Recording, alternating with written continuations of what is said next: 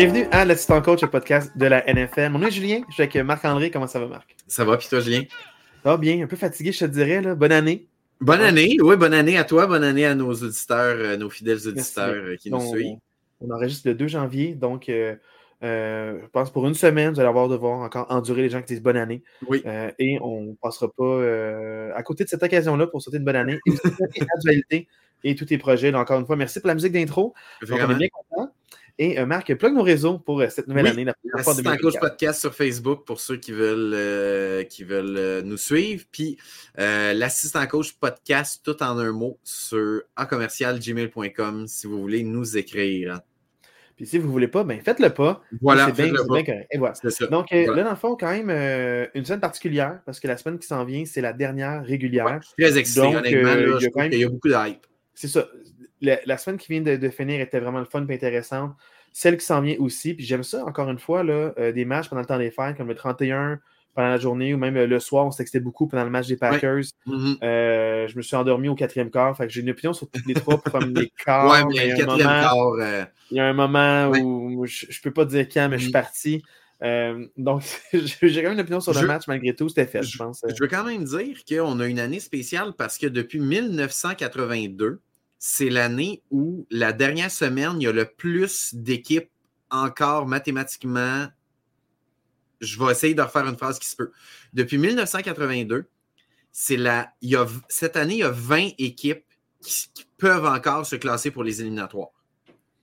C'est la première fois depuis 1982 qu'il y en a autant lors de la dernière semaine. J'aimerais mettre un bémol. Oui. C'est la troisième année que sept équipes par association au lieu de 6. Ça, se peut aussi que. j'aurais aimé ça la vraie stat avec le over. Mettons, il y a 6 équipes de plus qui peuvent se classer. Est-ce que 6 de plus que le nombre de places permises, c'est le record ou non? ouais. J'aurais ben, préféré en, en, 1982, c'était 22, pour te donner une idée. Là, là il y en a 20. C'est comme certains records vont être battus la semaine prochaine parce qu'on a 17 ah, matchs. Ben oui, c'est ça, le 17. Euh, mettons exemple, je, vite de même, il y, a, il y, a, un record que je trouve qui est pertinent qui vient d'être battu. On regarde San Francisco. Euh, Brock Purdy a le plus de verges all-time euh, pour une seule saison euh, dans l'histoire de San Francisco. Puis il y a eu des grands corps à San Francisco. Mm-hmm. Là, dans le fond, il a dépassé par quatre verges.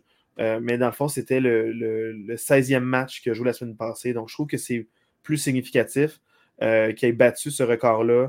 à la 17e semaine et non pas à la semaine. Exact, parce que le match de plus va faire qu'il peut avoir un doute ou une ambiguïté sur le record. Il l'a atteint avant le 12e match, donc il va en rajouter la semaine prochaine. Mais euh, quand même, bravo. Puis je me suis rendu compte que euh, c'est pas beaucoup d'équipes hein, qui ont des passeurs de 5000 verges dans leur rang. Non, non, non. Moi, j'étais gâté avec euh, Big Ben. Toi, tu étais gâté avec Brett Favre et Aaron Rodgers. Mais le record, c'était comme 4276.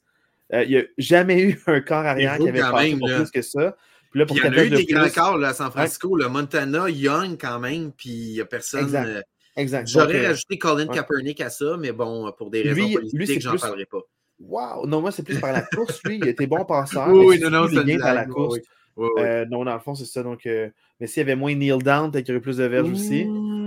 Hein? Donc, si tu vois ma blague, les vrais savent. Donc là, maintenant, c'est quand même plusieurs années, mais écoutez Netflix, là, ils vont peut-être avoir un grip de vérité, puis beaucoup de politique derrière ça. Voilà. mais dans le fond, sans plus tarder, allons au devoir de match. Puis je tiens à dire que moi, j'ai juste vu deux matchs.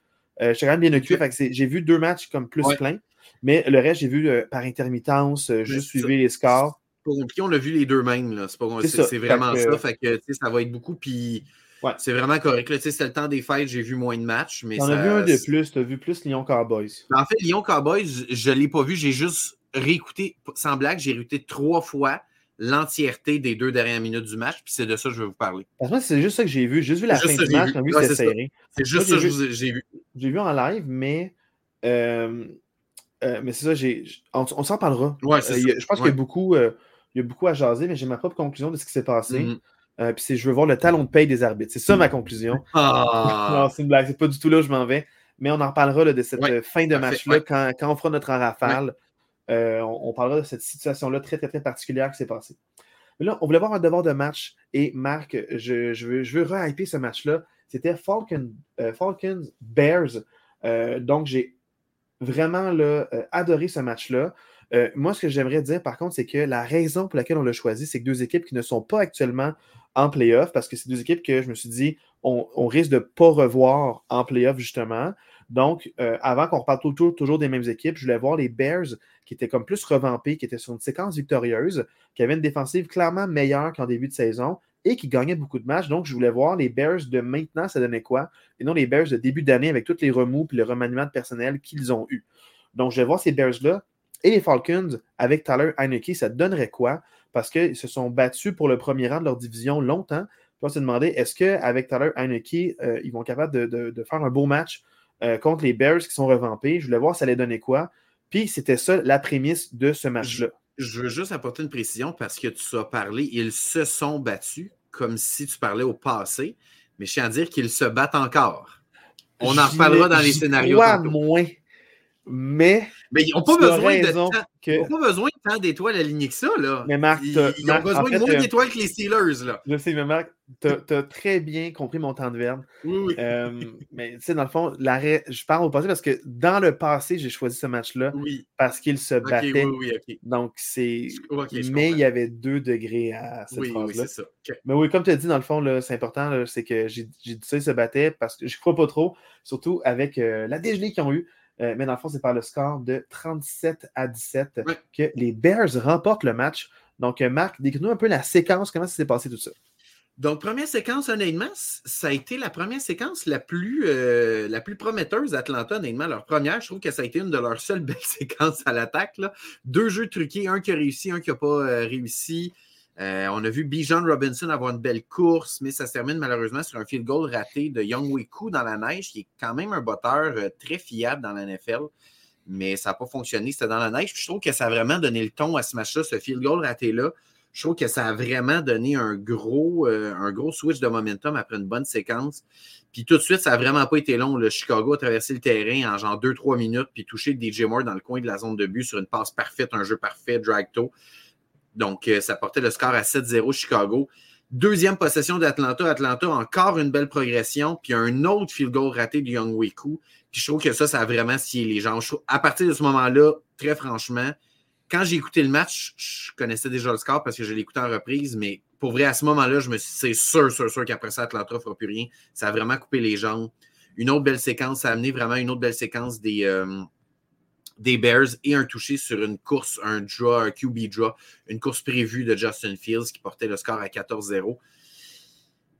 Les Falcons ont donné quand même un peu de signe de vie sur une, une passe à l'appel, un screen de, à Tyler Algier, une course de 75 verges. Je ne sais pas si vous avez vu, je trouve que quand il court Algier, il n'a pas l'air d'un top, top coureur. Je trouve qu'il court un peu d'une façon un peu weird. Je ne sais pas, ça ne marche pas sa façon de courir. il est court. Euh, oui, c'est ça. Il est vraiment son pas grand, de gravité, il est court.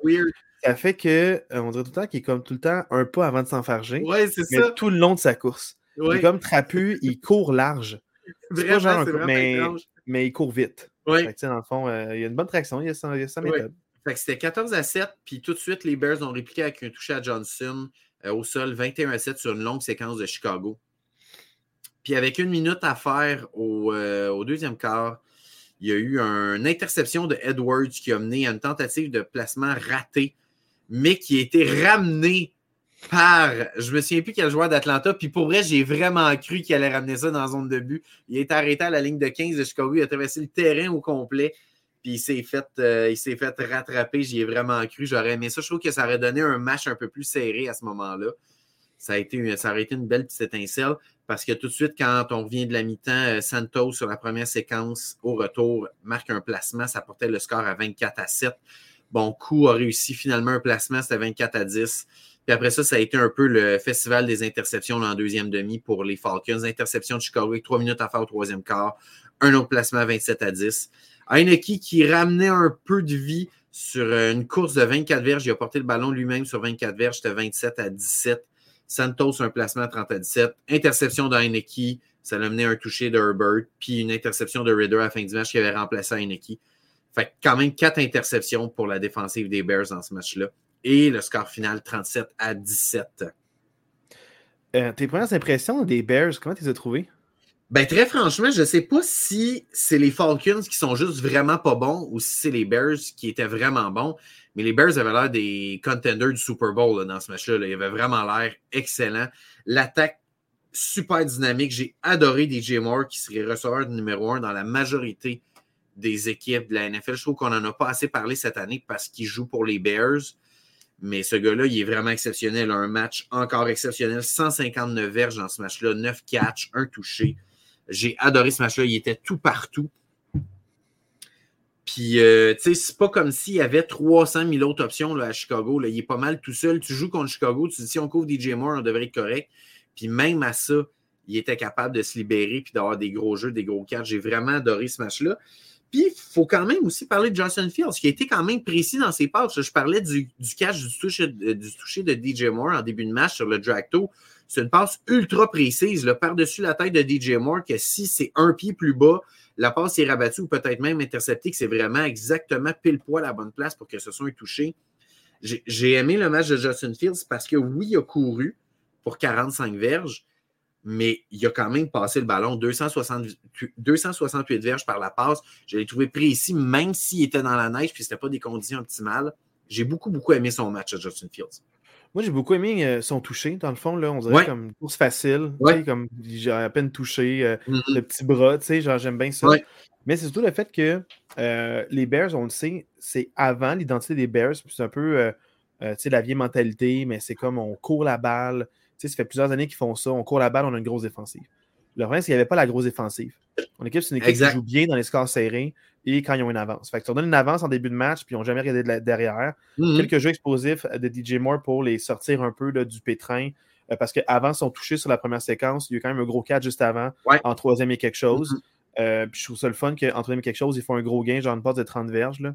Euh, au final, je trouve que les Bears jouent extrêmement bien même si c'était contre un adversaire qu'on pourrait dire moins bon ou moyen ou de la NFC, on pourrait dénigrer l'adversaire, mais on ne peut pas changer ils ont qui en face d'eux, mais c'est que ça fait quatre semaines qu'ils jouent bien. Ils, ils, jouent du football inspiré. Ils courent beaucoup. Herbert est excellent. Justin Fields échappe bien la pression avec ses, avec ses jambes, mais il passe bien le ballon. Euh, quelques catchs importants des endroits où il faut. Fait, on dirait, moi, je trouve que même si, admettons, les Bears, ils ont le premier choix à cause de la Caroline est-ce que tu veux vraiment changer Justin Fields? Ça reste quand même que c'est un jeune corps. Ben est-ce que tu dis c'est pas lui mon avenir, puis je change? Fait au final, avoir le genre de match qu'il me donne en ce moment, j'ai pas de raison de vouloir le changer à tout prix. Il est encore en progression. Je trouve qu'il progresse bien.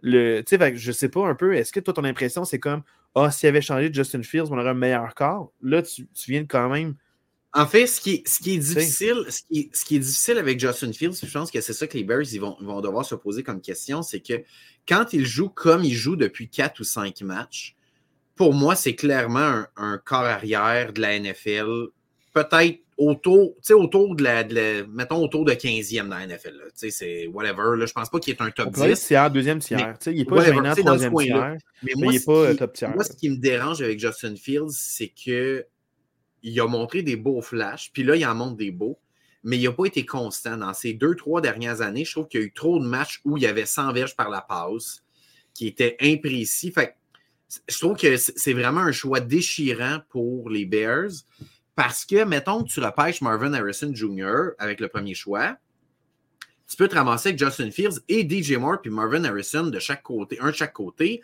tu as vraiment quelque chose d'intéressant si Justin Fields est capable de poursuivre comme il est depuis 4-5 matchs. Mais c'est ça, est-ce que tu te fies aux 4-5 matchs ou tu te fies aux deux dernières saisons complètes? c'est difficile. de exemple, mais c'est parce que c'est dur, Marc, parce que c'est le fun d'avoir un corps constant mais s'il y a encore son contrat recru, il n'y en, a pas beaucoup. Puis tu regardes même, mettons, Baker Mayfield, qui est le premier passeur à avoir un passer rating parfait à 158.3 à Green Bay. Tu étais tellement en confiance que tu l'as mis en finale de ton fantasy, puis tu fais de la grosse pause. Fait que, tu sais, au final, il n'y a, pas beaucoup, il y a peu de corps. Même Patrick Mahomes, two times MVP, champion du Super Bowl, il y a une saison de misère.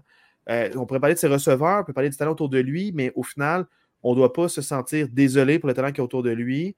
On doit pas non plus. Euh, on doit pas non plus blâmer quelqu'un d'avoir des bons joueurs qui facilitent, entre guillemets, sa vie. Tu sais, comme toi, on peut dire, ah, oh, mais il y a Waddle, puis euh, Hill, il fait quand même ses passes. Puis tant mieux s'il y a ça, il, double le gain en de sa passe parce qu'il court bien. au final, il, réussit ses passes, toi, il est bon, il est quand même constant, mais il y a des mauvais matchs. Il, s'est fait euh, quand même deux fois contre des adversaires de taille qui sont les Ravens et les Bills dans l'association. Ils ont été malmenés, ces, ces, Dolphins-là. il y a des super bons matchs et des matchs moins constants. C'est normal, on dirait, de ne pas être constant. Fait le fait que le, le, fait de dire qu'il n'est pas constant, je ne sens pas que c'est un argument. C'est plus la crainte de vivre avec ses bas très bas puis ses hauts très hauts. Oui, c'est ça. au moins, il y a des hauts très hauts, comme les beaucoup de corps n'ont pas. Puis on dirait, ça fait quatre semaines de suite qu'il joue bien. Tu sais, il, y a quand même, il y a quand même tu sais, je, je ressortir la stat, puis je voulais de la sortir. Il y a, en 20 passes réussies, il y a 268 verges. Puis une passe, une, passe, une passe de toucher. C'est 13, tu sais, c'est 13, verges par passe, là, C'est bon, ça. C'est comme moyenne, là. Ça veut dire que euh, c'est pas juste des petites passes screen pass pour euh, booster ta moyenne d'efficacité puis avoir un pourcentage de passes réussies euh, bien comblé. C'est-à-dire que tu, tu tenses la longue passe à DJ Moore, tu essaies de, le reprendre dans les zones profondes, ça marche plus souvent que ça ne marche pas. Tu es de soutenir des séquences, faire des jeux explosifs, tu cours avec le ballon. Herbert a 18 courses, Justin Fields a 11 courses, ça reste le play calling. Ça reste qu'au final, ton coach, tu, le vois à long terme. Justin Fields, tu le vois à long terme, tu te donnes le temps de progresser. Matt Eberlus, là, tu regardes, tu regardes les trois premières saisons, c'est nul, nul, nul, nul. Mm-hmm. Mais comme tu as dit, il faut de la stabilité. les ouais. combien de fois ils ont reset dans les dernières années? Là, ils disent on stick to the plan, ça va prendre du temps, puis on dirait que là, ça leur donne raison en ce moment. Moi, je trouve que Justin Fields, il a step up cette année. Plus l'année avance, meilleur il est. C'est ça que tu veux voir d'un corps, que plus l'année avance, meilleur est. Si j'étais les Bears, je, je stickerais avec Justin Fields. Est-ce qu'ils vont le faire? Je ne le sais pas parce que historiquement, un premier choix, souvent, les, les équipes y vont avec un QB. Je ne sais pas ce qu'ils vont faire. Je trouve que c'est une décision vraiment déchirante. J'ai aimé, ce que j'ai vu de Justin Fields. J'ai aimé ce que j'ai vu des Bears. Comme tu dis, Carl Herbert est bon. La défensive a fait des gros jeux, quatre interceptions. Ben, Marc, je vais être franc avec toi. Tu sais, mettons, tu, DJ Moore avec le match qu'il y a eu. Tu sais, puis les Falcons, là, c'est une bonne défensive. On ne se le cachera pas, c'est une bonne défensive. On ne va pas se dire que ce n'est pas une bonne équipe. Je crois que c'est pas une bonne équipe, mais c'est une bonne défensive. Tu marques 37 points contre eux. C'est un bon accomplissement. Parce que souvent, ils perdent des matchs, mais genre 17-10. Tu sais, exact. Au final, Atlanta, ça reste une bonne défensive. Chicago est arrivé, a piétiné Atlanta. Puis une des raisons, c'est DJ Moore, c'est comme un peu un AJ Brown. C'est un gros corps, c'est un gros receveur. Pour ton corps arrière, c'est plus facile, dans le fond, faire des passes contestées. C'est pas genre l'espèce de petite frame euh, à la Justin Jefferson ou à la Jamar Chase. C'est comme à la AJ Brown. Un gros costaud, musclé, grand. Il peut, euh, il peut briser des plaqués, il peut te faire un stiff arm. Au final, tu en as juste un. Imagine, tu prends un autre bon ben oui, de passe, puis là, tu as, un one-two punch, puis tu ne te tromperas pas avec Marvin Harrison Jr. Fait imagine à quel point il va être dominant par la passe. Mm-hmm. ça va juste ouvrir plus. Au final, les Bears, je trouve que ça a été une bonne équipe de football. Ça fait plusieurs années qu'ils sont divertissants.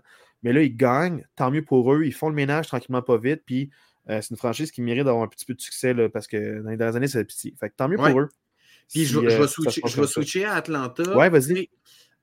Atlanta qui, était dans un match, qui était dans un must-win, qui était clairement plus dans un must-win que les Bears dans ce match-là parce qu'ils se battent encore pour le titre de leur division. Ils ne sont pas présentés. Là. Heineke est 10 en 29. 10 en 29. C'est une, passe sur trois. 160 verges, 3 interceptions.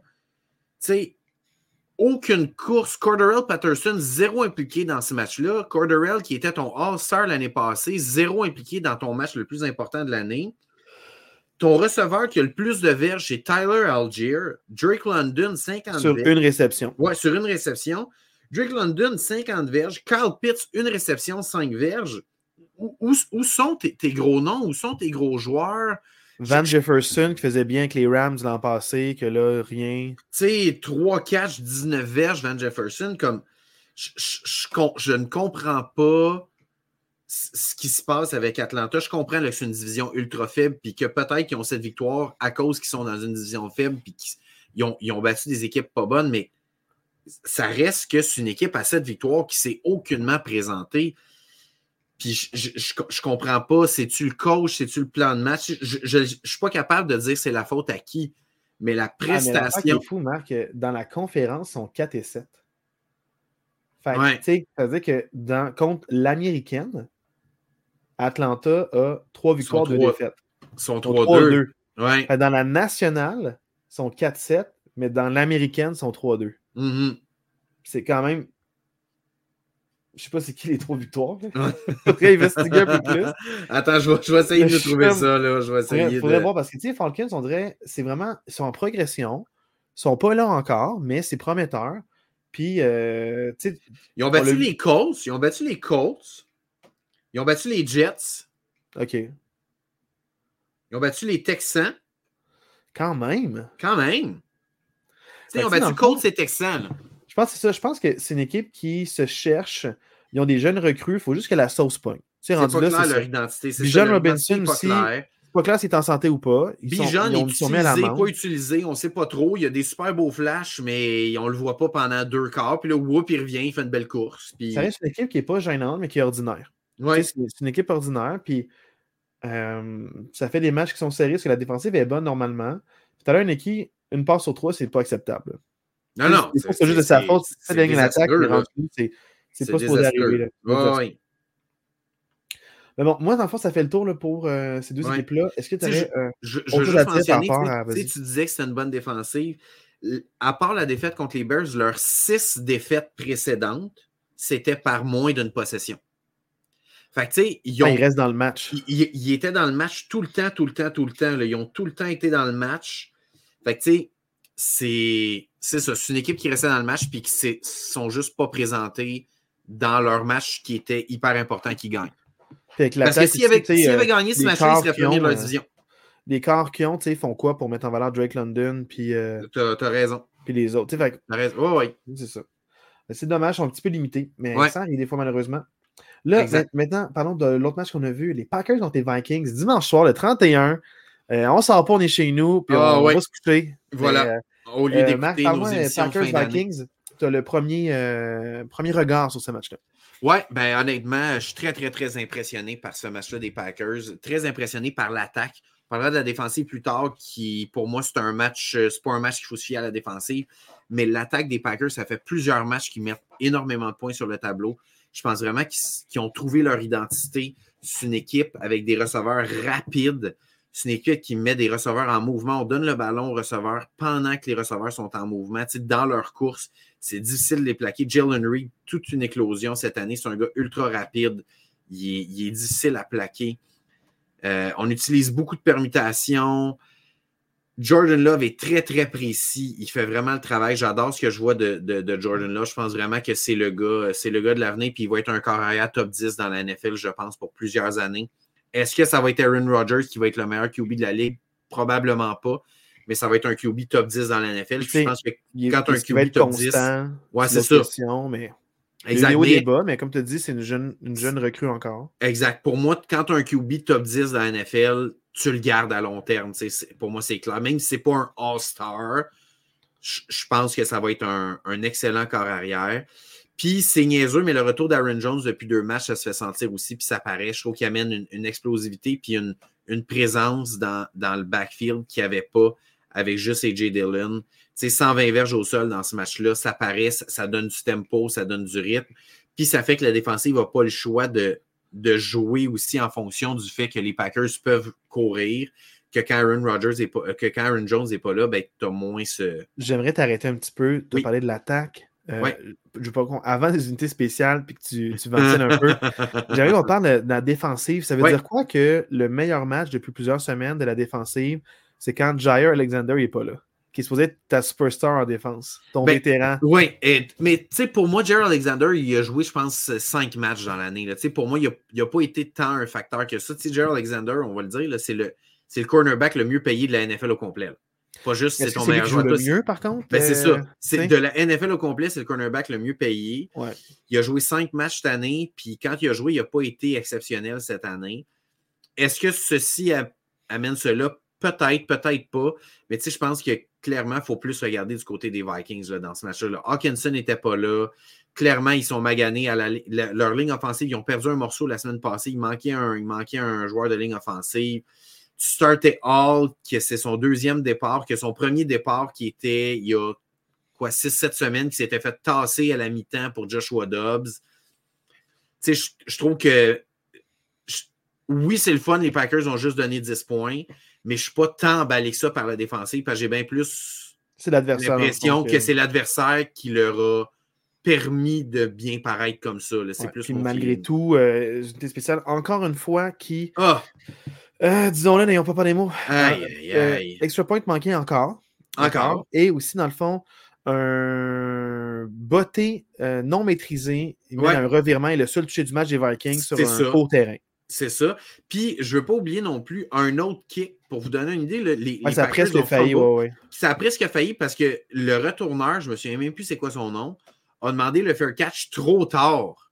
Puis le gars des, le gars des Bears, il a, il a, rentré dans, dans, dans le. Il est à moins de deux verges. Là. Il est à moins de deux verges parce que quand le gars des Packers a signalé le fair catch. Le gars des Bears avait déjà commencé son plaqué. Il était déjà comme en train de. Le fair catch, il faut que tu aies au moins 5 verges de distance avant de le Exact. Peu importe qu'il ait commencé ou pas son plaqué, si tu as moins de 5 verges, il est trop tard. Dès que le gars est dans ta face, c'est fini. Le gars, il, a montré la reprise, je pense, 20, ben fois. Puis pour vrai, ça, a passé proche qu'il y ait un fumble là-dessus aussi. Fait que, Ouais. Fait que les unités spéciales, c'est vraiment une catastrophe. C'est vraiment dommage. Mais, euh, mais c'est ça. Je, suis un peu découragé. Je suis content. Très franchement, en début d'année, je, voyais les Packers se battre pour une place en éliminatoire. Et on se ramasse où on a exactement la même situation que l'année passée, que c'est un win and in la dernière semaine. Est-ce que je suis tant en confiance pour la semaine prochaine que ça? On en reparlera tantôt. Qui pourrait venir gâcher la fête, Marc? Ben, les Bears. Les, Bears, qui jouent bien. Les Bears qui jouent bien, là, c'est ça, je veux dire. Je pas... Les Bears, vous voulez le voir en début de saison, pas maintenant. Ouais, c'est ça, exact. Pas leur séquence de victoire, puis comment ils jouent en ce moment. Là, fait que, fait que c'est ça. Fait oh, tant mieux, je suis quand même content parce que même si les Packers perdent la semaine prochaine, finissent à 8 et 9, je trouve qu'ils ont montré des belles choses. Je le répète, c'est l'équipe la plus jeune de la NFL. Je suis quand même content de la saison qu'ils ont eue, mais il y a quand même des choses qui restent à, à peaufiner dans l'entre-saison, clairement on, fera un post-mortem de nos équipes plus tard. Là, exact. Il reste encore du football à jouer. Euh, je suis déjà dans le post-mortem, puis peut-être qu'ils vont faire les éliminatoires. C'est quand même fou. Tu sais, regarde, on va une, étape à la fois. Oui, c'est ça. OK, on va voir ça? Euh, donne-toi le temps de digérer aussi l'information, euh, puis avoir tous les, paramètres avant de, prendre ton, regard là-dessus.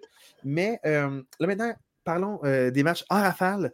Et ce que j'ai mis dans la section en rafale la semaine passée, puis j'ai réécouté le podcast pour voir, c'est qu'on donnait plus notre opinion. Fait en rafale avec un grain de sel. Parfait. Pas juste, en rafale avec un grain de sel. Tchou-tchou! Let's go! C'était mon euh, jingle de la semaine. Même chose avec le beat de dualité en arrière. Puis oui, on a ça va être excellent. On, a on, se met là-dessus. On se met là-dessus. OK, c'est bon. Euh, jeudi soir, les Jets affrontent les Browns. Et les Browns l'emportent 37 à 20. Joe Flacco, honnêtement, il sort de son sofa. Il est exceptionnel. Encore 300 verges, encore 3 touchés. Euh, bravo aux Browns. Il y a plein d'équipes qui cherchent un carrière cette année. Bravo aux Browns d'avoir eu le culot de l'appeler et de dire Hey, let's go. C'est un ancien rival de division avec les Ravens. C'est un gars que tu n'as pas aimé pendant plein d'années, puis tu as eu le culot de dire Hey, on a besoin de toi, let's go. Bravo à eux. Les Browns vont être des éliminatoires. Puis pour vrai, a une équipe qu'on ne veut pas affronter en éliminatoire dans la FC, c'est bien les Browns. Je regarde les, gagnants de division. Là. Ça, ça risque d'être le gagnant de la division de la, de la, de la South, de la AFC South, que ce soit Jaguars, euh, Colts ou Texans. Je suis aucunement confiant si je suis une de ces trois équipes-là de recevoir les Browns chez nous. Là. C'est l'équipe que tu ne veux pas voir euh, ah avec les gens. La meilleure défensive de la Ligue. On en parlera tantôt, mais c'est peut-être l'équipe qui peut battre les Ravens aussi dans la AFC. moi, je te l'ai dit la semaine passée, je, le réitère, ça va être du net picking. L'équipe qui bat les Ravens, c'est l'équipe de la AFC North. Il n'y en a aucune autre que je vois compétitionner contre. Ouais, clairement. Les Browns peuvent battre. Euh, euh, la manière qu'ils jouent, ils peuvent battre euh, les Ravens.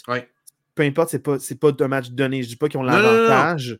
Mais juste si une équipe... ils sont à prendre très au sérieux. Ça, Ils sont à prendre très au sérieux. Là, maintenant, parlons du match Lyon-Cowboys. Les Cowboys l'emportent 20 à 19 dans une, match, dans une fin de match complètement, complètement recambolesque. Exact. Donc, j'en parlais tantôt. Les deux dernières minutes, j'ai regardé l'intégrale sans accélérer trois fois de cette fin de match-là pour comprendre tout ce qui s'était passé. Fin de match exceptionnelle, honnêtement. Ces deux équipes, c'est pas pour rien que ces deux équipes sont au top de la NFC. C'est deux excellentes équipes. La défensive des Lions s'est présentée dans ce match-là. Deux équipes qu'on respecte énormément depuis longtemps. Oui, exact. Si vous écoutez le podcast depuis plusieurs semaines, vous savez, puis même depuis l'année passée, vous savez à quel point on respecte les Lions et les Cowboys. C'est deux bonnes équipes. faut parler de la pénalité. On s'est obstiné euh, toute la semaine là-dessus. Ben, toute la semaine depuis Mais je pense que pas compris mon point. J'aimerais dire l'information. Vas-y, vas-y, vas-y. Vas c'est que ce qu'on sait, il y, a plusieurs, il y a plusieurs options, plusieurs choses qui se passent. OK? Euh, par exemple, je tiens à faire le topo. C'est que ce qui s'est passé, c'est qu'à la fin du match, les Lions inscrivent un toucher. Et là, ils nous ont une chance de créer l'égalité avec, un, extra point ou de gagner le match avec un converti de deux points. Et là, ils décident d'aller avec le converti de deux points à ce moment-là, ce qu'on sait, c'est que Dan Campbell, l'entraîneur-chef, avait un jeu planifié. Il voulait que le numéro 68 se reporte euh, éligible. C'est, euh, dans le fond, le, garde à gauche. Puis, dans le fond, il voulait qu'il, soit éligible. Il avait averti les arbitres d'avance pour dire à un, moment dans le match, il va se mettre éligible. C'est ça qui va arriver. C'est ça qui va arriver. Euh, ça va être 70 tout le long du match, mais à la fin, il y aura un jeu qui, qui dans le jeu qui est planifié. Ça va être 68, pas 70. Les arbitres étaient prévus d'avance. On voit même à la reprise vidéo Jared Goff qui envoie numéro 108 voir l'arbitre. Pour être éligible, tu n'as pas besoin de le dire, tu n'as pas besoin d'être en face de l'arbitre. Tout ce que tu as à faire, même des fois, il y en a qui sont sur la ligne d'engagement. Ce que tu as à faire, c'est un geste. Ils font un signe, ou est-ce que là, les gens dans la vidéo sur YouTube vont le voir. Avec leurs mains, ils se flattent les numéros sur le chest. C'est mm. pas gracieux, mais c'est littéralement c'est ça le geste. De haut en bas, ils se flattent, ils font geste deux, trois fois, ils regardent l'arbitre, puis l'arbitre signale. Ensuite, ce qui se passe, c'est que euh, l'arbitre qui est, dans le fond, euh, aux communications, euh, dit dans le stade, euh, dans le fond, il dit comme number 68 report eligible. Dans le fond, tout le monde l'entendrait. Le problème, c'est que ça, c'était la séquence planifiée. Ce qui s'est passé, c'est qu'il y a trois joueurs des Lions qui sont allés voir l'arbitre. Numéro 108, 110, puis un autre que je numéro qui n'est pas important, qui n'est pas impliqué dans le, mm. dans, le, drame. Ce qui se passe, c'est que le seul le numéro 68 fait le geste de la main. Le problème, c'est que l'arbitre est en mouvement, il n'est pas là concentré, il est là de regarder un autre arbitre. Et là, dans le fond, ce qui se passe, c'est que le numéro 108 report, report eligible. L'arbitre ne le voit pas. Il voit le numéro 110 marcher en sa direction. Il pense que c'est comme tout le reste du match, le même numéro qui est appelé. À ce moment-là, ce qui se passe, c'est que lui communique à, dans le fond, à, l'arbitre, dans le fond, qui est responsable aux communications. Mm-hmm. Et on entend clairement dans le stade que le numéro 70 et non 68 report eligible. Alors là, il y aurait quelqu'un dans la sous des Lions qui aurait dû écouter ou n'importe quel coach qui, aurait dû comprendre que dans le stade, ce qui a été appelé, c'est le numéro 70. Mm-hmm. Donc, il y a bel et bien erreur de l'arbitre sur le carrelage. Par contre, il n'y a pas erreur sur la pénalité appelée. Non, c'est ça. Parce que, à cause que ça a été annoncé à l'autre équipe, il peut pas d'un coup dire Ah, c'est l'autre finalement. Non, c'est ça, parce que, exact dans ce genre de situation-là, il ne peut pas avoir de redo. Une erreur d'arbitrage, c'est juste my bad. Jared Goff l'a bien expliqué en entrevue, c'est les arbitres ont fait une erreur, mais c'est pas grave, ça arrive souvent dans les matchs. L'erreur est humaine, c'est juste plate que ça arrive à ce moment-là. dans le fond, c'est ça qui s'est passé. Il y a mm-hmm. plein d'affaires de comment regarder ça à gauche puis à droite. Puis en plus, on, peut même voir Ryan Clark à la télévision là, qui a fait une super bonne analyse de la formation. Puis dans le fond, il dit la formation numéro 70 qui c'est Report Eligible qui a été annoncée. Euh, il est à un endroit où il n'a pas le droit d'être éligible parce qu'il y a un autre joueur de ligne à sa droite. Oui, en, plus, il faut que, si tu peux être éligible, il faut que ce soit le dernier, sur ta ligne. Il y en a un autre qui est à sa droite. Fait numéro 70, techniquement, n'aurait même pas pu être éligible avec la formation que tu es appelée. Le problème, c'est que la pénalité, ce n'est pas formation euh, euh, inéligible, qui n'est pas formation illégale, ouais, c'est Formation illégale n'a pas été appelée. La pénalité arrive genre 30 secondes après le jeu. Après, oui, 30 à une minute, c'est long là, avant qu'il appelle. C'est long parce que se concertent, oh, ils valident qui a été appelé éligible. C'est pour vrai, les Lions, ils ont célébré longtemps là, avant, avant que ce soit calé. Là. a eu sa phase de fusqué, de genre. Euh, de genre la personne qui a pas eu le cadeau de Noël qui voulait, là, il y a des balais de quoi, genre voulait une PlayStation puis une Xbox. Là. Genre, comme il y avait la face avec la, bouche ouverte, ça a été long, tout le monde. Les Cowboys savaient qu'ils perdaient. Les Lions étaient genre, on vient de gagner, c'était long. Mais la chose qui devait être appelée, ça a été la bonne affaire. Mais cette fin de, de, euh, de match-là démontre à quel point ces, deux équipes-là sont compétitives. Ils ont des gosses, ils ont des couilles. Il y a eu un meme que j'ai vu où est-ce que tu, tu, dis Dan Campbell pour la troisième fois qu'il va pour deux points. Puis là, il tient une brouette avec ses deux couilles, genre déposées dans la brouette. moi, je, moi, je veux revenir là-dessus. On parle de couilles, mais. Vas-y, mais juste, moi, je parle de la pénalité seulement. Tu parles, du reste après. Exact. Mais la pénalité, c'est l'affaire qui me gosse là-dedans. Puis c'est ça que je voulais te dire par message texte, mais c'est le problème avec l'arbitre, l'arbitre, il dit Ah oh non, 70 un report eligible, ils ont passé à 108, que jamais report eligible. L'arbitre n'avoue pas son erreur. Dans la MLB, il y a bout les erreurs. Oui, il, y a, il y a un gars qui a eu un match parfait qui était une erreur d'arbitrage. L'arbitre a reçu en entrevue le, le lendemain. Il pleurait, il pleurait l'arbitre. L'arbitre sentait mal. Pourquoi la NFL est prête à admettre ses erreurs? C'est ça qui me gosse là-dedans. C'est clairement une erreur d'arbitrage. À la reprise d'eau, tu vois 108 faire le geste du chest. 110, jamais il est assez proche de l'arbitre puis il fait le geste pour être éligible. Fait que c'est ça qui me gosse. C'est l'arbitre aurait dit Ah, on a merdé. Mais on s'excuse. Avec ce qui a été appelé dans le stade, les autres auraient dû comprendre que c'est pas ça qui se passe. C'est ça. Ouais, Fait que tu sais, il y, a plein de mécanismes là-dedans, mais c'est ça qui me gosse, c'est que les arbitres sont comme non, non, c'est ça qui s'est passé. Hey, on sait que c'est pas ça qui s'est passé. Mande ou pas. Fait que c'est ça qui me gosse là-dedans, c'est que l'arbitre fait juste avec ton erreur, on change pas l'issue du match, euh, c'est pas, pas un truc qui est reviewable, mais à ce moment-là, il y a une erreur, il y a une erreur d'appeler sur le joueur éligible. Oui. Puis c'est une erreur d'arbitrage.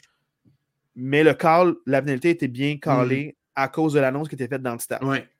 moi, ce qui, moi, ce qui me dérange là-dedans, c'est que tout le monde parle de la pénalité, puis, puis je comprends là, que c'est un. Euh, que, c'est très, très louche tout ça, puis je comprends que c'est. Il y a plein de choses qui ne sont pas claires. Comme tu, l'as très bien expliqué, je ne veux pas rentrer. Moi, ce qui me dérange là-dedans, c'est qu'à un moment donné, je comprends que toute la semaine, tu l'as préparé ton jeu pour le deux points en fin de match en disant on va y aller pour deux.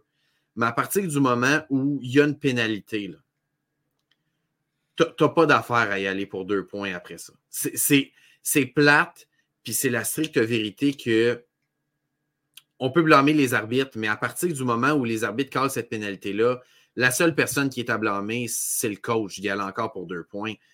T'as pas de. de un, ton attaque n'a plus nécessairement le cœur de, refaire un autre jeu parce que ton jeu prévu. L'adrénaline qui vient se relâcher. Tout le monde vient festoyer. puis comme on dit, c'est que tu n'as pas festoyé deux secondes, puis tu as vu le flag à terre, puis tu as fait fuck, ça n'a pas marché. Tu as festoyé pendant 45 secondes.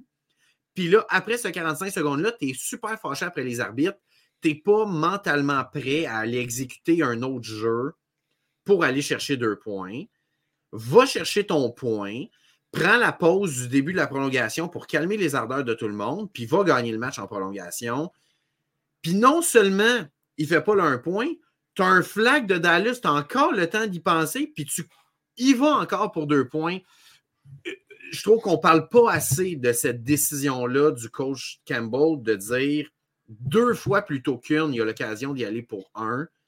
Tu n'y vas pas. Je ne questionne pas du tout. le jeu de départ, je, respecte complètement cette décision-là. Il y a plusieurs équipes qui le font en saison. tu dis, j'ai plus de. Ma probabilité de réussir un jeu est plus grande que de gagner en prolongation parce qu'il y a le flip qui influence, c'est moi qui le, le, coin, c'est moi qui va la première séquence, whatever. Une erreur d'affectation, un splash play. Je comprends que tu as plus de chances de gagner le match sur un jeu que sur toute la prolongation. Ça, je le comprends, je le respecte. Mais après la pénalité, tu n'as pas d'affaire à tenter. Je trouve que c'est plus de l'entêtement que d'autres choses que d'y aller pour deux. Juste deux aspects. Premier, pour répondre ou juste confirmer ce que tu as dit, mm-hmm. c'est T'en parles souvent de ça. L'année passée, quand les Ravens allaient pour deux points puis on perdu contre les Steelers, Brock Andrews qui drop sa passe. Tu sais, genre, toi, tu te dis non, on va prendre ton point. Mais tu sais, je pense qu'il y a certaines équipes que leur identité, c'est d'aller le gagner. Oui, c'est ça. Euh, les Cards l'ont fait contre les Chargers euh, l'année passée aussi. Mm-hmm. Tu sais, le, match où mon frère était dans le stade. Fait tu sais, il y a eu beaucoup de moments où est-ce que euh, des équipes ont fait ça, puis je peux vivre avec la décision, mais c'est le fait que l'adrénaline redrop, c'est pas le bon moment, c'est pas le bon timing. Le monde n'est pas concentré. C'est que ton jeu planifié, que tu as eu avec les arbitres, il est mort ce jeu-là. Tu avais, ton jeu, tu l'as pu. Mais l'autre aspect, c'est je veux pas rentrer dans la théorie des complots d'arbitres ou d'affaires qui sont payés parce que Dallas aussi. Donc, la semaine passée, Micah Parson, en entrevue, a dit les arbitres nous aiment pas, on dirait. Une décision controversée d'un arbitre en fin de match qui a fait que les Dallas a perdu contre les Dolphins 22-20. Euh, Là, c'est la semaine d'après, c'est toi qui es favorisé. Ça va d'un bord puis de l'autre. La saison dure 17 matchs. Il, y en aura plein. la même chose aux Eagles plutôt dans la saison. Tout le monde disait les arbitres sont du bord des Eagles, puis à un moment donné, il y a eu un mauvais cas. À chaque semaine, il y a un juste sur les pages. pas bon partout. C'est ça. Il y a eu plein d'erreurs d'arbitrage. Puis l'affaire qu'on va en revenir, c'est que l'arbitrage, malheureusement, cette saison, est un facteur des fois, ça nuit à ton équipe, des fois, ça l'avantage ton équipe, puis malheureusement, il y en a beaucoup, comme la passe des Steelers, qui était clairement une passe en arrière, fumble, ramenée pour un toucher, qui n'a jamais été calé, qui était juste passe incomplète. Il y a eu plein d'erreurs d'arbitrage. Le safety contre les Browns qui aurait dû être calé, qui n'a pas été calé un safety. Oh, ultimement, là, il y a mm. plein d'erreurs comme ça d'arbitrage durant toute la saison qui favorisent ton club ou pas. Puis tu vis des hauts et des bas. Puis c'est ça, la NFL, on est passionné. Mais pour cette situation-là, les arbitres ont calé la bonne pénalité au bon moment mais ils n'ont pas fait le, la bonne annonce. Exactement. Parce que l'arbitre n'était pas concentré. C'est ça. c'est une erreur d'exécution. Tu sais, 70 ça n'a jamais rapport à aller vers l'arbitre. Non, c'est ça. L'autre n'a jamais rapport à aller vers l'arbitre. essaie de rendre ça le plus clair possible. Il l'annonce à tout le monde. Là, c'est comme une stratégie pour dire j'espère que les Cowboys ne vont pas écouter parce qu'ils se parlent, mais ils vont juste voir comme les autres. Tu sais, genre, là, c'est une erreur peut-être d'exécution on ne veut pas en parler, mais ça, moi, je trouve juste que ce match-là, les mmh. deux équipes sont extrêmement compétitives, puis ils vont être électrisantes à aller voir en playoff. Ouais. Oh, vraiment. Fait que, moi, rendu là, ça, ça, c'est ça, ça, que je veux dire par rapport à ça. Pas vu le reste du match, mais ce score-là est impressionnant. 20-19. Les attaques ont bien marché. Les defs ont été là. Euh, ça joue à vraiment. Euh, à, pas grand-chose, là. Ouais, C'était la section rafale. On va enchaîner. Non, mais je voulais en parler de ce. Oui, c'est important d'en parler parce que c'est.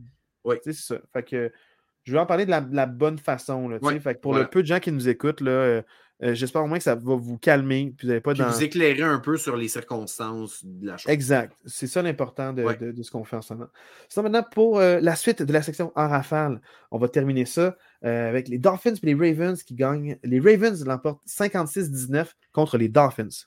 Oui, vous avez bien entendu, 56 à 19. C'était un match pour le sommet de la AFC c'est débile mental ce score-là. Euh, probablement que Lamar vient de sécuriser le titre de MVP de la saison juste grâce à ce match-là. Tu sais, on s'entend avec tout ce qu'il a fait, mais je pense que ce match-là, c'est vraiment le statement de sa saison. Quel dégelé des Dolphins qui ça va être difficile pour eux de se remettre de ce match-là, je pense.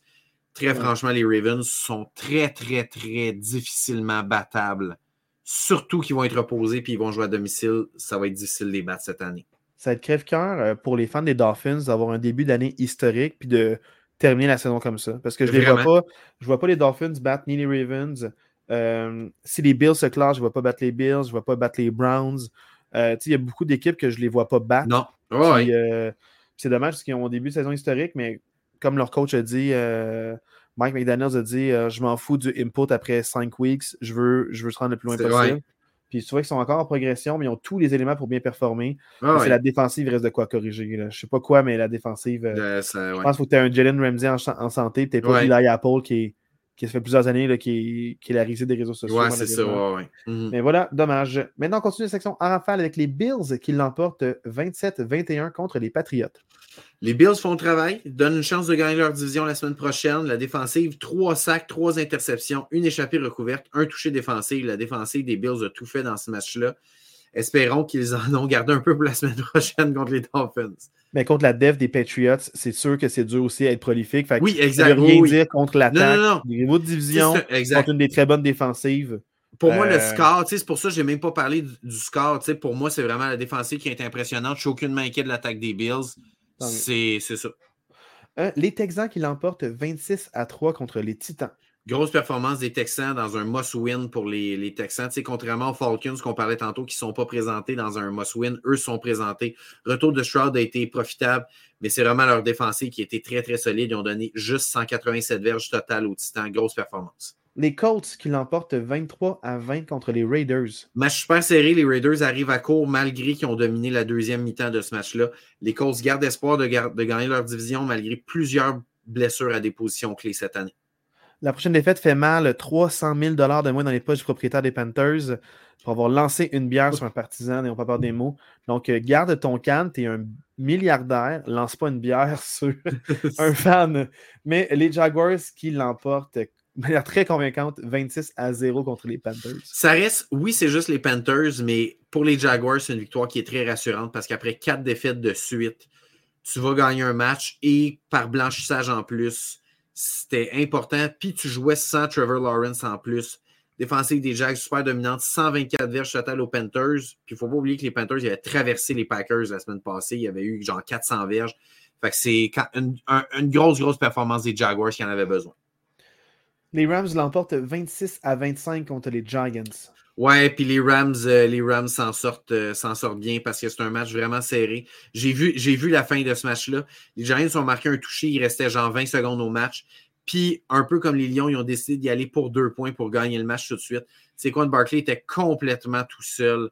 Puis il a droppé le ballon. Là. Il, était complètement tout seul. Oh, il, y avait, il avait la passe. La passe était un peu derrière lui, fait qu'il a fallu qu'il se retourne puis il a droppé le ballon, mais s'il attrapait ce ah, ballon-là, il était tout seul, tout seul, tout seul dans la zone de but, puis les Giants oh, gagnaient ce match-là. Ah, les, Rams, vont participer aux éliminatoires grâce à cette victoire-là, mais ils s'en sortent vraiment de justesse. J'en parlais, mais les Cardinals sont à prendre au sérieux à chaque semaine. Ils n'ont pas une bonne fiche, mais euh, quand tu as leur starter, ils peuvent faire des dommages et ils ont fait des dommages 35-31 contre les Eagles. Mais tu sais, surtout, il fallait que les Eagles s'en méfient, surtout avec leur entraîneur qui est Rich Gannon, qui était l'ancien coordonnateur des Eagles l'année passée. Tout le monde est motivé pour ce match-là du côté des Cards. Euh, clairement, la défensive des Eagles en ce moment n'est pas au beau fixe en cette fête de saison-ci. C'est pas compliqué, j'ai fait le calcul. Lors de leurs six derniers matchs, ils ont accordé 31,5 points en moyenne par match. C'est énorme, le 31,5 points par match. Puis tu arrives en fin de saison avec cette défensive-là. C'est très, très inquiétant pour une équipe qui se veut prétendante au Super Bowl. Très franchement, je regarde le portrait dans la nation, on y arrivera tantôt. J'ai la difficulté à voir comment les Eagles peuvent peut-être même gagner un seul match là, en ce moment c'est très difficile malheureusement pour eux. Puis avec tout le high qu'ils ont vécu la saison passée, puis en début de saison cette année, euh, je leur souhaite, je souhaite qu'ils se replacent pour les playoffs. Mais euh, ça va falloir plus que juste euh, un bon moral. L'attaque, ça va, c'est vraiment, la, vraiment la défensive que ça ne fonctionne pas. Jeune défensive, ils ont laissé aller beaucoup d'éléments aussi. Absolument. ils ont des jeunes recrues aussi là, qui n'ont pas vécu la défaite du Super Bowl. Parce qu'ils croient juste que ah, ça va être facile. Les Saints s'emportent 23 à 13 contre les Buccaneers. Puis, euh, tu sais, ça finit 23 à 13, mais le score est plus serré que ce que le match a eu l'air. Ça a été complètement un massacre en règle des Saints. C'était 20-0 à un moment donné? C'était 20-0 quatrième quart. C'était 20-0 quatrième quart.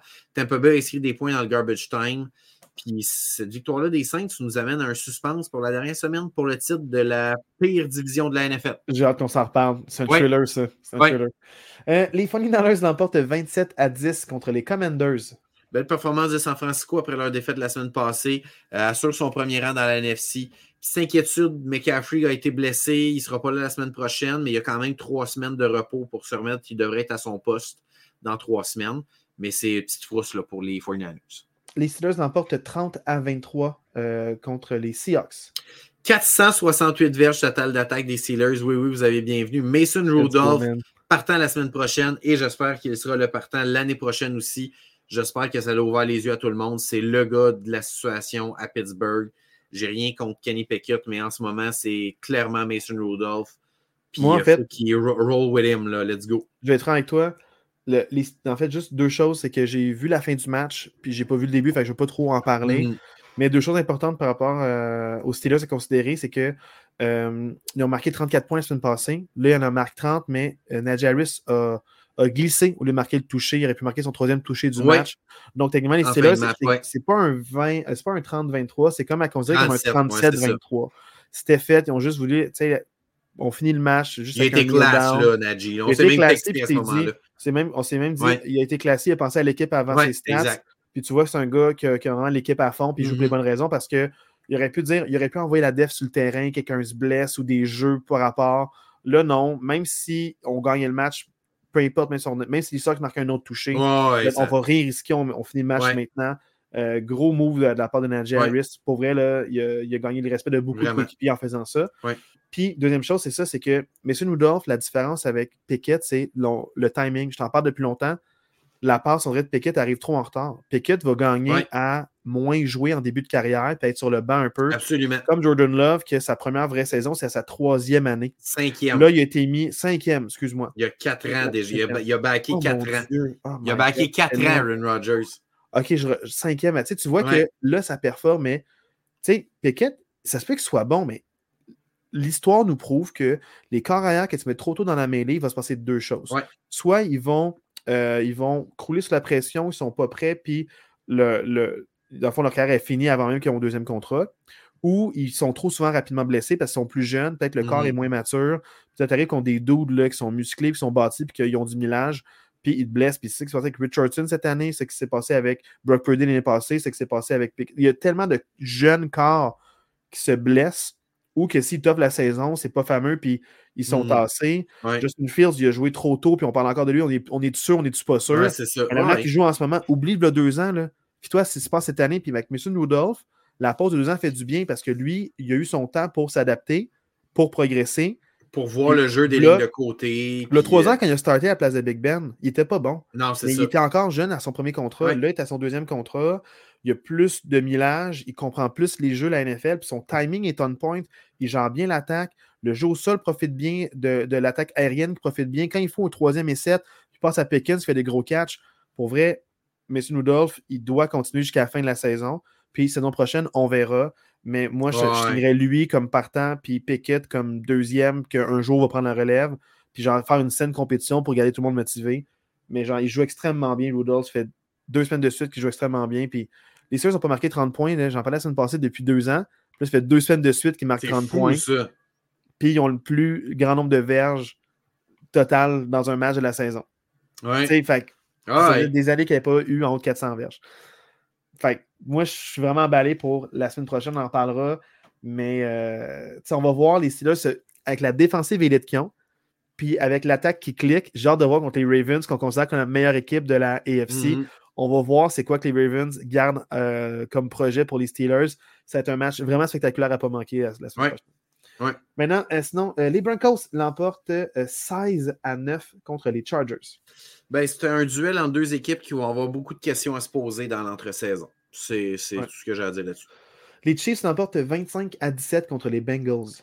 Ben, les Chiefs, avec cette victoire-là, remportent leur division pour, un pour une neuvième saison consécutive. Euh, c'est exceptionnel. C'est probablement l'année où ils sont le moins convaincants de ces neuf années-là, mais ils sont là malgré tout. Ça fait plein d'années qu'on dit que leur division est plus compétitive que jamais, puis malgré tout, ils arrivent au sommet. Fait que euh, bravo à eux. Puis ils éliminent les Bengals. C'était pas un adversaire facile, les Bengals. Ils arrivaient là. Les Bengals voulaient participer aux éliminatoires. Puis bravo aux Bengals, malgré tout, qui ont été dans la course jusqu'à l'avant-dernière semaine, malgré des blessures partout à des postes clés. Fait que euh, bravo, euh, bravo aux Chiefs. Et maintenant, on arrive au classement oui. Parce que dans le fond, on a fini les matchs de la semaine 17. Mm-hmm. Donc là, dans le fond, on va regarder le classement d'abord à de la AFC. Euh, les meneurs de division, pour l'instant, on a les Ravens au sommet. Donc, euh, eux, c'est garanti le bail. Euh, ensuite, les meneurs de division, on a les Dolphins, les Chiefs et les Jaguars. Les Dolphins à 11 et 5, les Chiefs à 10 et 6 et Jacksonville à 9 et 7. Il faut faire attention parce que dans les wildcards, il y a les Browns à 11 et 5, les Bills à 10 et, cible, à 10 et 6. S'ils gagnent contre les Dolphins, ils s'assurent du titre de division. Donc, euh, les Bills pourraient déclasser les Dolphins. Et les Jaguars à 9 et 7 sont à triple égalité dans leur division avec les Colts et les Texans. Donc, ils pourraient, il y, a, il y a un scénario où les Jaguars ne font pas les playoffs. Il y a un scénario où s'ils gagnent leur match, ils sont maîtres de leur division. Puis s'ils perdent le match, ça dépend des autres équipes, qu'est-ce qui se passe. Mm-hmm. Donc, euh, t'espères d'être motivé pour la oh, semaine qui s'en vient, les Jaguars. Euh, parce qu'il faut faire attention parce que euh, en ce moment, déclassés, les Texans et les Steelers sont encore dans la course à 9 et 7. Mais même si tout le monde gagne, il y a une équipe à 10 et 7 qui ne fera pas les éliminatoires comme on s'en parle depuis un petit moment déjà. Oui, ça c'est possible. Maintenant, pour la NFC, euh, on va regarder ça. Les 49ers se sont assurés d'avoir le bail à 12 et 4. Ensuite, s'ensuit Cowboys et Lions, les deux à 11 et 5. C'était les deux équipes qui se sont affrontées à pas grand-chose. Les Lions auraient pu avoir la deuxième place et être en liste. C'est un, résultat qui est d'autant plus fâchant pour Détroit parce que c'est un résultat important. Parce qu'entre finir deuxième et troisième, entre être deuxième et troisième dans la conférence, ça a quand même une grosse influence là, en éliminatoire. Parce que c'est un, gagnent leur première semaine, les Lions visitent les Cowboys. Au lieu de les recevoir. Ça, ça fait une différence quand même. Ensuite, les Buccaneers mènent leur division pour l'instant, mais il n'y a absolument rien de garanti. Non. Euh, les Eagles et les Rams sont en wild card pour euh, l'instant.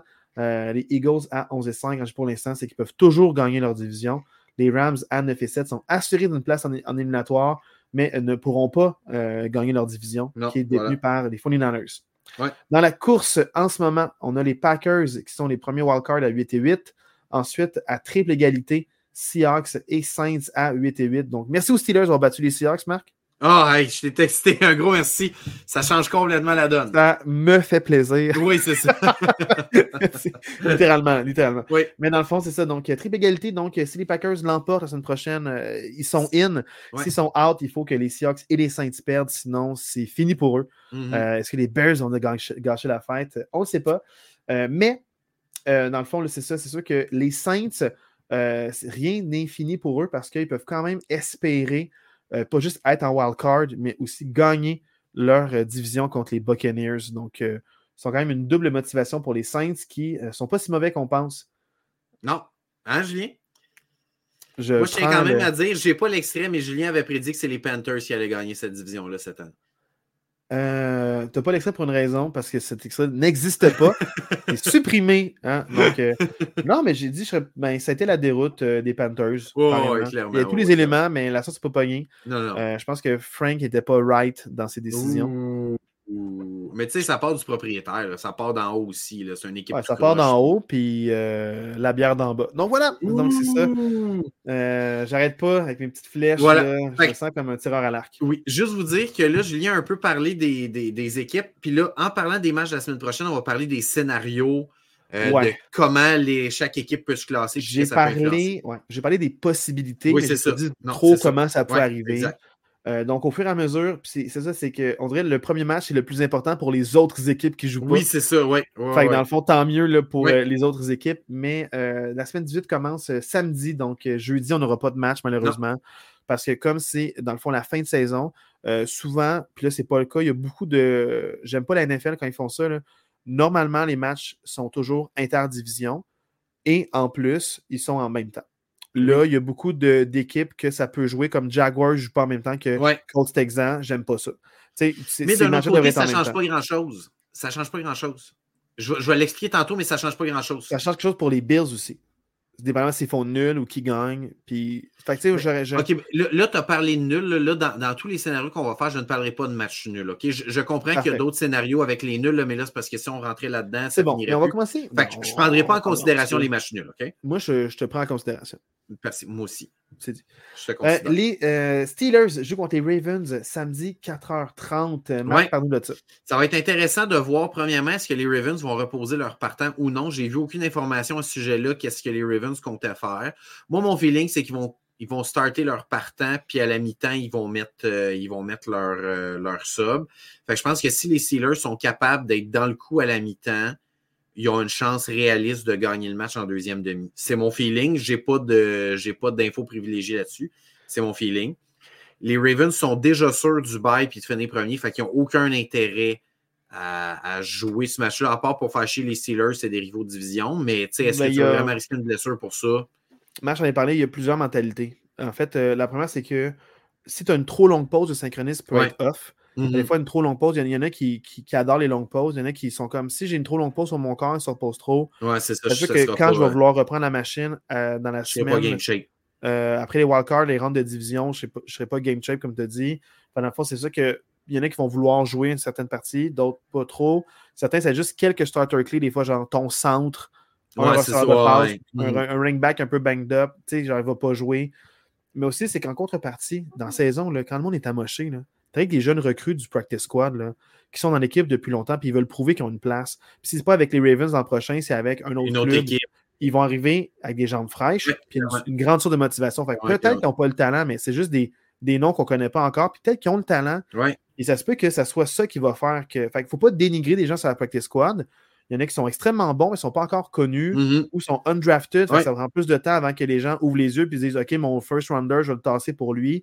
Fait au final, ce n'est pas nécessairement bon signe pour les Steelers que des gens motivés et frais arrivent dans Melee. Mais euh, c'est sûr que c'est une excellente équipe. Les Ravens jouent extrêmement bien. C'est comme un peu les intouchables. Fait qu'est-ce qui se passe quand une équipe a tout à perdre puis, puis l'autre non, tu sais?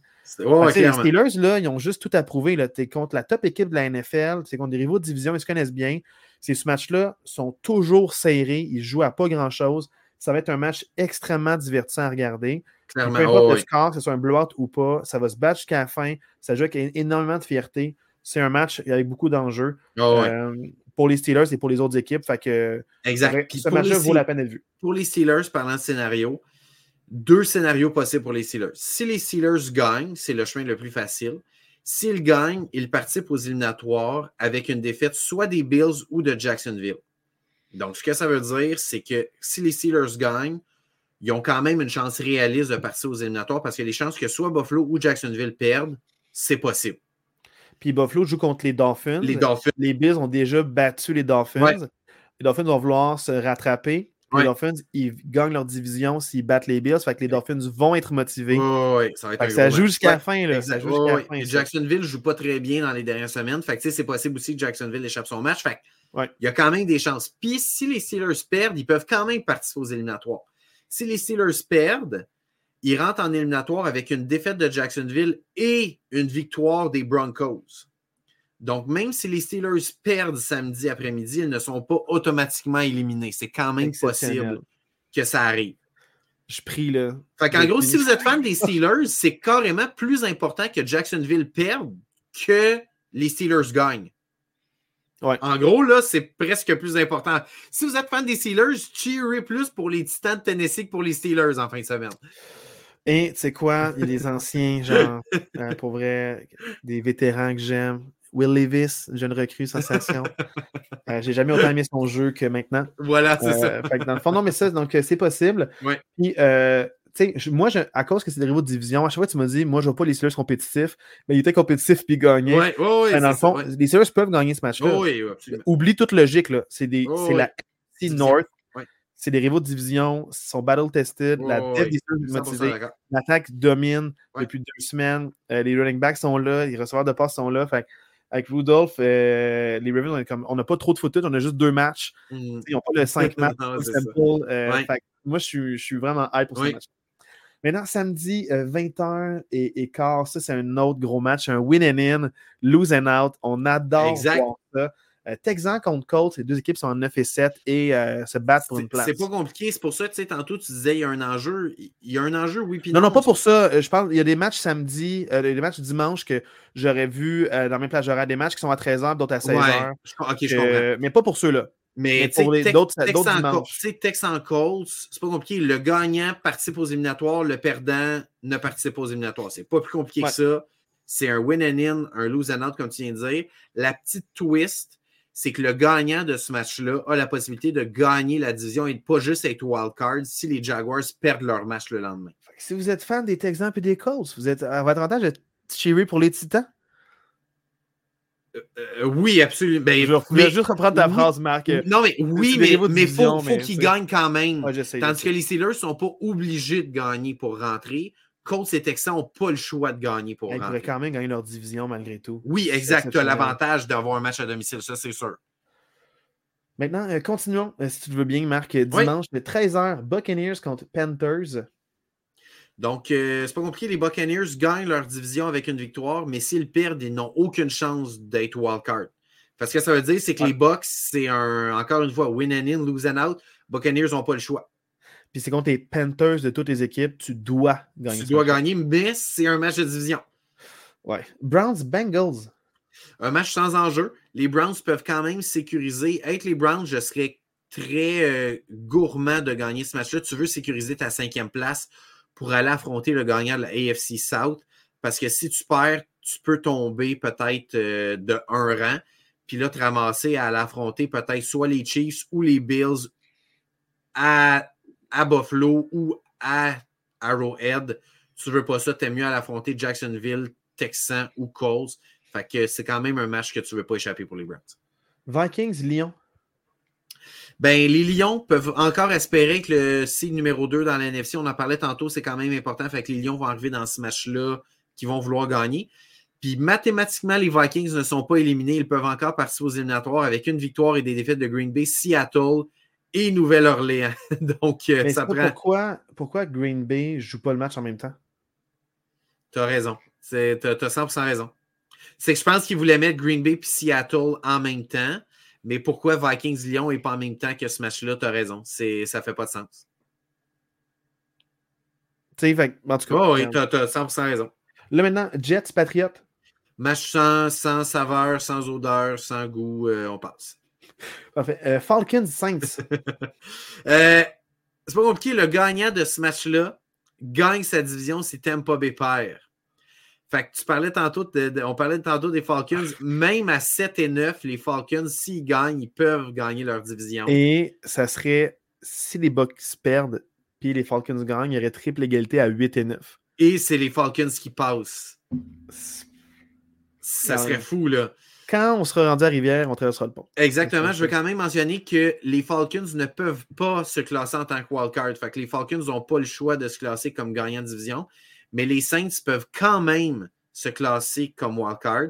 Donc, si les Saints gagnent ce match-là et que les Buccaneers gagnent, les Bucks gagnent la division, mais les Saints ont quand même un espoir de se classer comme wildcard. Pour ça, il faudrait que les Packers et les Seahawks perdent. Si ça arrive, c'est les Saints qui passeraient comme wildcard, comme septième seed.